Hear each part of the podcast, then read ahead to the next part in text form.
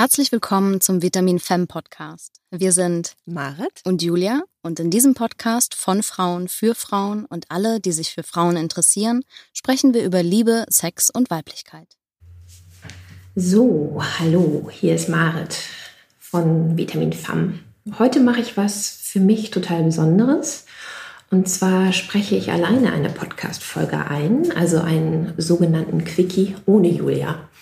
Ähm, nicht, weil ich Julia nicht gerne dabei hätte, sondern ähm, weil ich heute über ein Thema sprechen möchte, was ganz speziell mich betrifft und aus meiner Geschichte herrührt und ähm, ich bin mir sicher, oder Julia und ich haben schon besprochen, dass es in Zukunft zu diesem Themenkomplex auch noch weitere Podcast-Folgen geben wird. Vielleicht machen wir so eine Art Serie daraus und befragen auch noch Experten und Expertinnen oder vielleicht andere betroffene Frauen. Ja, worum soll es gehen? Ähm, die Leute, die mich kennen, auch schon von anderen Portalen, zum Beispiel auch Gesundheit to go ähm, oder von Heilpraktiker Malok, oder die mir auch privat folgen, wissen, dass ich eine lange Essstörungsgeschichte habe in meiner Biografie, ähm, die mit 18 angefangen hat. Und ähm, genau, ich bin da in eine Anorexie reingerutscht ähm, und das hat mich jahrelang begleitet in meinem Leben.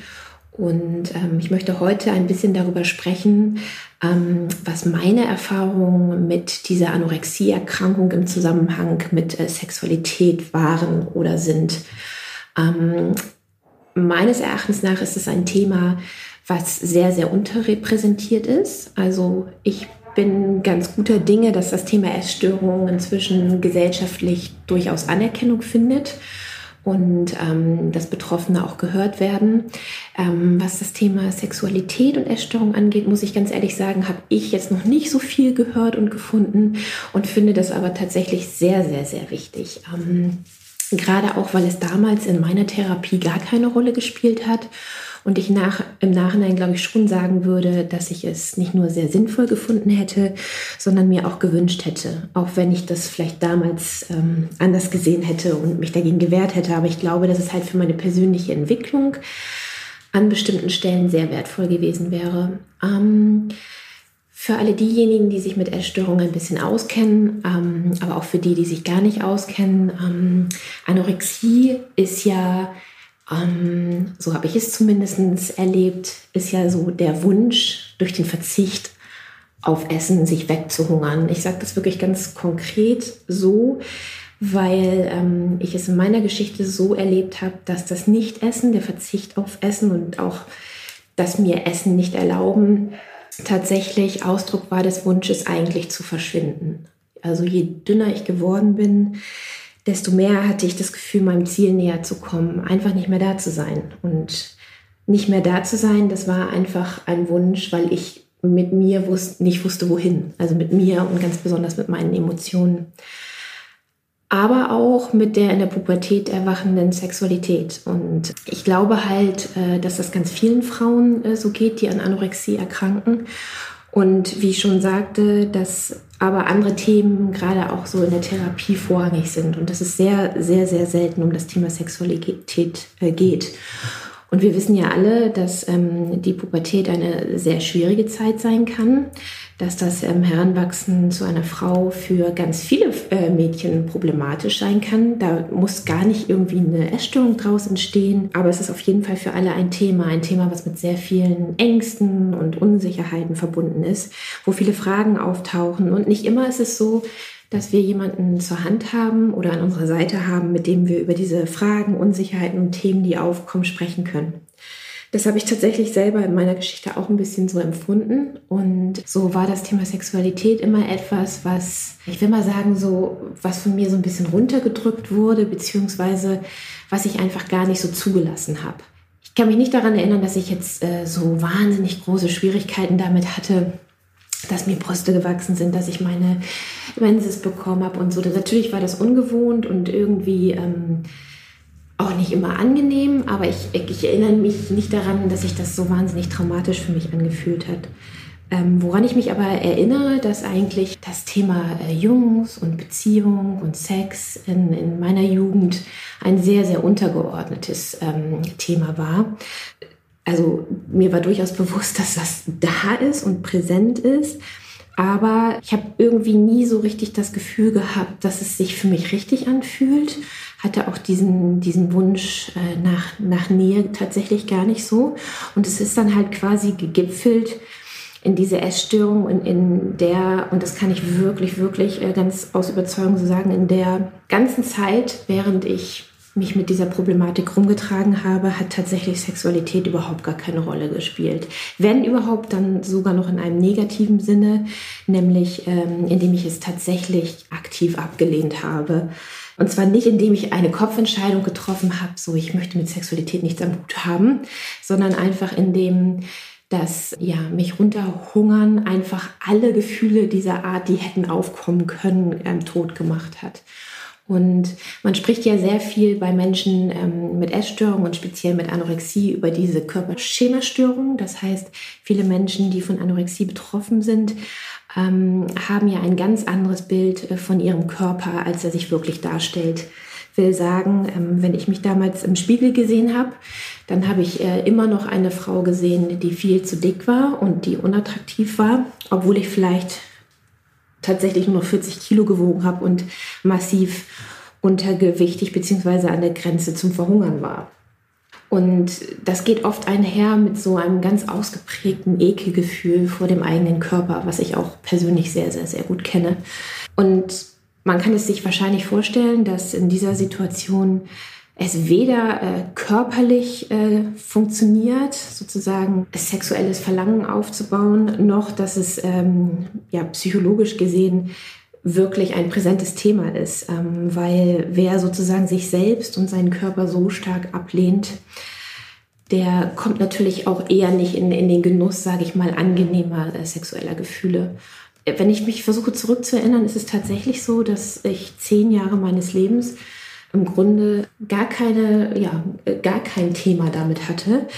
Beziehungsweise ist das natürlich falsch gesagt, weil alleine dadurch, dass es keine Rolle gespielt hat, hatte ich ja ein Thema damit. Und es ist äh, für mich so spannend zu sehen, dass was es halt auch heute mit mir macht. Denn heute, wo ich sozusagen nicht mehr an einer Essstörung leide und äh, körperlich gesund bin und ein, wie ich denke, gesundes sexuelles Verlangen habe, ist es einfach so, dass ich auf jeden Fall merke, dass mir da in meiner Entwicklung was gefehlt hat weil ich schon denke, dass ich äh, zu jeder Zeit eigentlich auch das Bedürfnis äh, nach Nähe, vielleicht auch nach Sexualität hatte und es aber eben nicht leben durfte. Und zwar durfte nicht, weil es mir jemand anders verboten hat, sondern weil ich es mir aus vielen verschiedenen Gründen äh, selber verboten habe. Manchmal ist es ein bisschen so, äh, wie auch in anderen Lebensbereichen, dass ich das Gefühl habe, ich habe ein unglaublich großes Nachholbedürfnis. Also das, was ich sozusagen in einer Zeit, in der es für die meisten Menschen normal ist, sich auszuleben und rum zu experimentieren, ähm,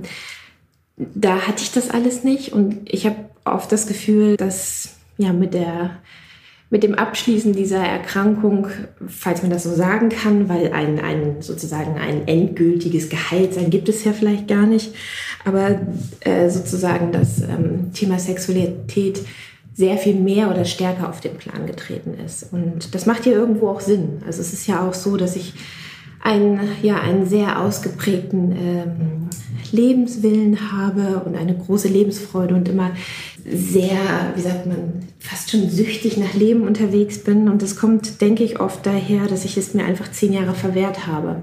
Und ein, ein bisschen ähnlich ist es tatsächlich auch mit äh, Sexualität. Das Bedürfnis wird immer da gewesen sein.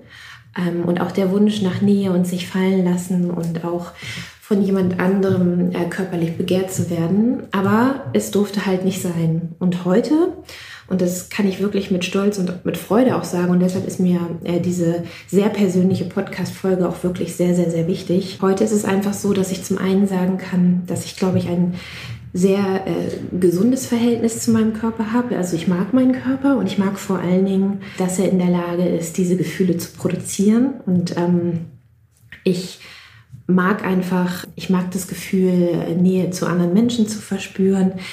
Ich mag auch das Gefühl, begehrt zu werden. Ähm, und ich kann vor allen Dingen selber auch begehren. Und ja, ich, ich finde einfach, ähm, dass, dass es so wichtig ist, darüber zu sprechen, dass äh, Sexualität etwas ganz Normales ist, was halt leider viele Menschen mit Essstörungen für sich während der Krankheit nicht anerkennen können oder verleugnen müssen. Ich sage bewusst müssen, weil niemand macht das ja aus Spaß. Also keiner verwehrt sich ja aus Spaß Freude. Und es ist mir ein, einfach ein Herzensanliegen, sagen zu können, dass das aber nicht heißt, dass das niemals wiederkommen kann oder überhaupt jemals entstehen kann, weil ich glaube, ich ein gutes Beispiel dafür bin, dass sich aus so einer, ja, sagen wir eher sehr krankhaften Beschäftigung mit dem Thema Sexualität auch eine sehr positive ähm, und sehr lustvolle Beschäftigung mit dem Thema ergeben kann. Und ein, ja, ein Beweggrund, warum ich bei Vitamin Femme mitmache und das mit Julia gegründet habe, ist auf jeden Fall auch,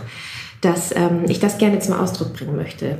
Ich möchte gerne sagen, dass jeder von uns seine eigene Geschichte hat mit Sexualität in welcher Form auch immer. Das können traumatische Erfahrungen sein mit Sexualität. Das kann ein übersteigertes Bedürfnis nach Sexualität sein. Das kann aber ein nicht vorhandenes ähm, Bedürfnis nach Sexualität ebenso sein. Das, kann, das können ähm, ja, lustvolle Themen sein oder schwierige Themen. Auf jeden Fall ist es so, dass ich denke, dass wir alle in irgendeiner Form einen Bezug zu dem Thema haben und äh, das gilt eben auch für Menschen mit Essstörungen, auch wenn es während der Erkrankung vielleicht nach außen nicht so aussieht und sich auch nach innen nicht so anfühlt. Und Vitamin FAM ist sozusagen für mich eine ganz wichtige Plattform, um ja, offener über dieses Thema zu sprechen und ja, auch publik zu machen, dass es sehr, sehr unterschiedliche Geschichten in diesem Zusammenhang gibt und dass es sozusagen, dass jede Geschichte genau so richtig und wertvoll ist, wie sie ist und dass es da kein richtig und kein falsch gibt und dass es auch, wenn es um die sexuelle Entwicklung geht, kein so muss es im Bestfalle sein und wenn es so nicht ist, ist es schlecht gelaufen gibt. Natürlich sollte eine Pubertät normalerweise nicht so ablaufen, dass am Ende eine äh, tödliche Erkrankung steht. Aber ich denke oder meine Erfahrung ist, dass wir äh, alle die Geschichte haben, ja, die unser Inneres ähm, zum Ausdruck bringt. In meinem Falle war das halt die Anorexie. Und dass wir aber niemals die Hoffnung und den Glauben daran verlieren dürfen, dass ja, wir auch aus diesen Geschichten und aus diesen Schicksalsschlägen lernen und am Ende vielleicht etwas sehr, sehr Positives dabei rauskommt. Das kann ich jetzt in meinem Falle so sagen. Und gerade in Bezug auf das Thema Sexualität darf ich sagen, dass ich ähm, heute eine sehr erfüllte Sexualität führe und sehr dankbar dafür bin und ähm, mich jeden Tag an diesem angenehmen Körpergefühl, was ich habe, erfreue und sehr, sehr, sehr dankbar dafür bin, dass ich so einen tollen, funktionierenden Körper habe, der mir so wunderschöne Gefühle schenkt. Und ähm, das war mir mit dieser kleinen Quickie-Folge ein, ein Herzensanliegen, darüber zu sprechen, weil ich glaube, dass es vielleicht auch unabhängig von dem Thema Essstörung viel mehr Frauen so geht, als man denkt die vielleicht eine schwierige Geschichte haben, was ihre sexuelle Entwicklung angeht. Eine Geschichte, die vielleicht nicht so abgelaufen ist, wie sie bei anderen abläuft und von der man, von denen man denkt, dass es so sein sollte. Von daher wäre mein Wunsch, wenn jemand diese Podcast-Folge hört und sich darin wiedererkennt oder zumindest das Gefühl hat, irgendwie angesprochen worden zu sein, dass ihr gerne auch eure eigenen Erfahrungen mit uns teilt. Also mit Julia und mir, wenn ihr das denn möchtet. Dieser Teil ist ja ein, ein sehr persönlicher, intimer Teil meiner Geschichte. Und ich finde es tatsächlich trotzdem überhaupt nicht problematisch für mich, darüber zu sprechen, weil ich eben immer der, der Meinung bin, dass es mit Sicherheit mir nicht alleine so geht und weil ich es immer schön finde, wenn es einen Türöffner gibt und all die Menschen, die ein Bedürfnis haben, über diese Themen zu sprechen, sozusagen eine Plattform bekommen, auf der sie das können und wo sie spüren, andere tun es auch und es tut gar nicht so sehr weh, sich zu öffnen. Das heißt, äh, wenn ihr äh, irgendeinen Kommentar, eine Anregung, vielleicht auch Kritik, oder jede andere Form von Feedback habt zu dieser kurzen Folge, dann ähm, lasst es uns gerne wissen. Und lasst uns auch gerne wissen, wenn es ein spezielles Bedürfnis gibt, über was wir im Zusammenhang mit Essstörungen und Sexualität sprechen sollten. Denn wie gesagt, da wird es in Zukunft noch weitere Folgen geben. Ja, ich bedanke mich fürs Zuhören und hoffe, dass wir uns sehr bald auf dieser Plattform wiedersehen bzw. hören. Vielen Dank, dass ihr auch heute wieder zugehört habt. Wenn ihr mehr über uns erfahren wollt, dann findet ihr uns auch auf Instagram und Facebook Und wir freuen uns natürlich auch über eine 5-Sterne-Bewertung bei iTunes. Wenn ihr Feedback hinterlassen möchtet, dann schreibt einen Kommentar oder uns eine E-Mail an mail at vitamin-fam.com. Und bis zum nächsten Mal nicht vergessen. Give yourself a hand and sex up your life. Marit und Julia.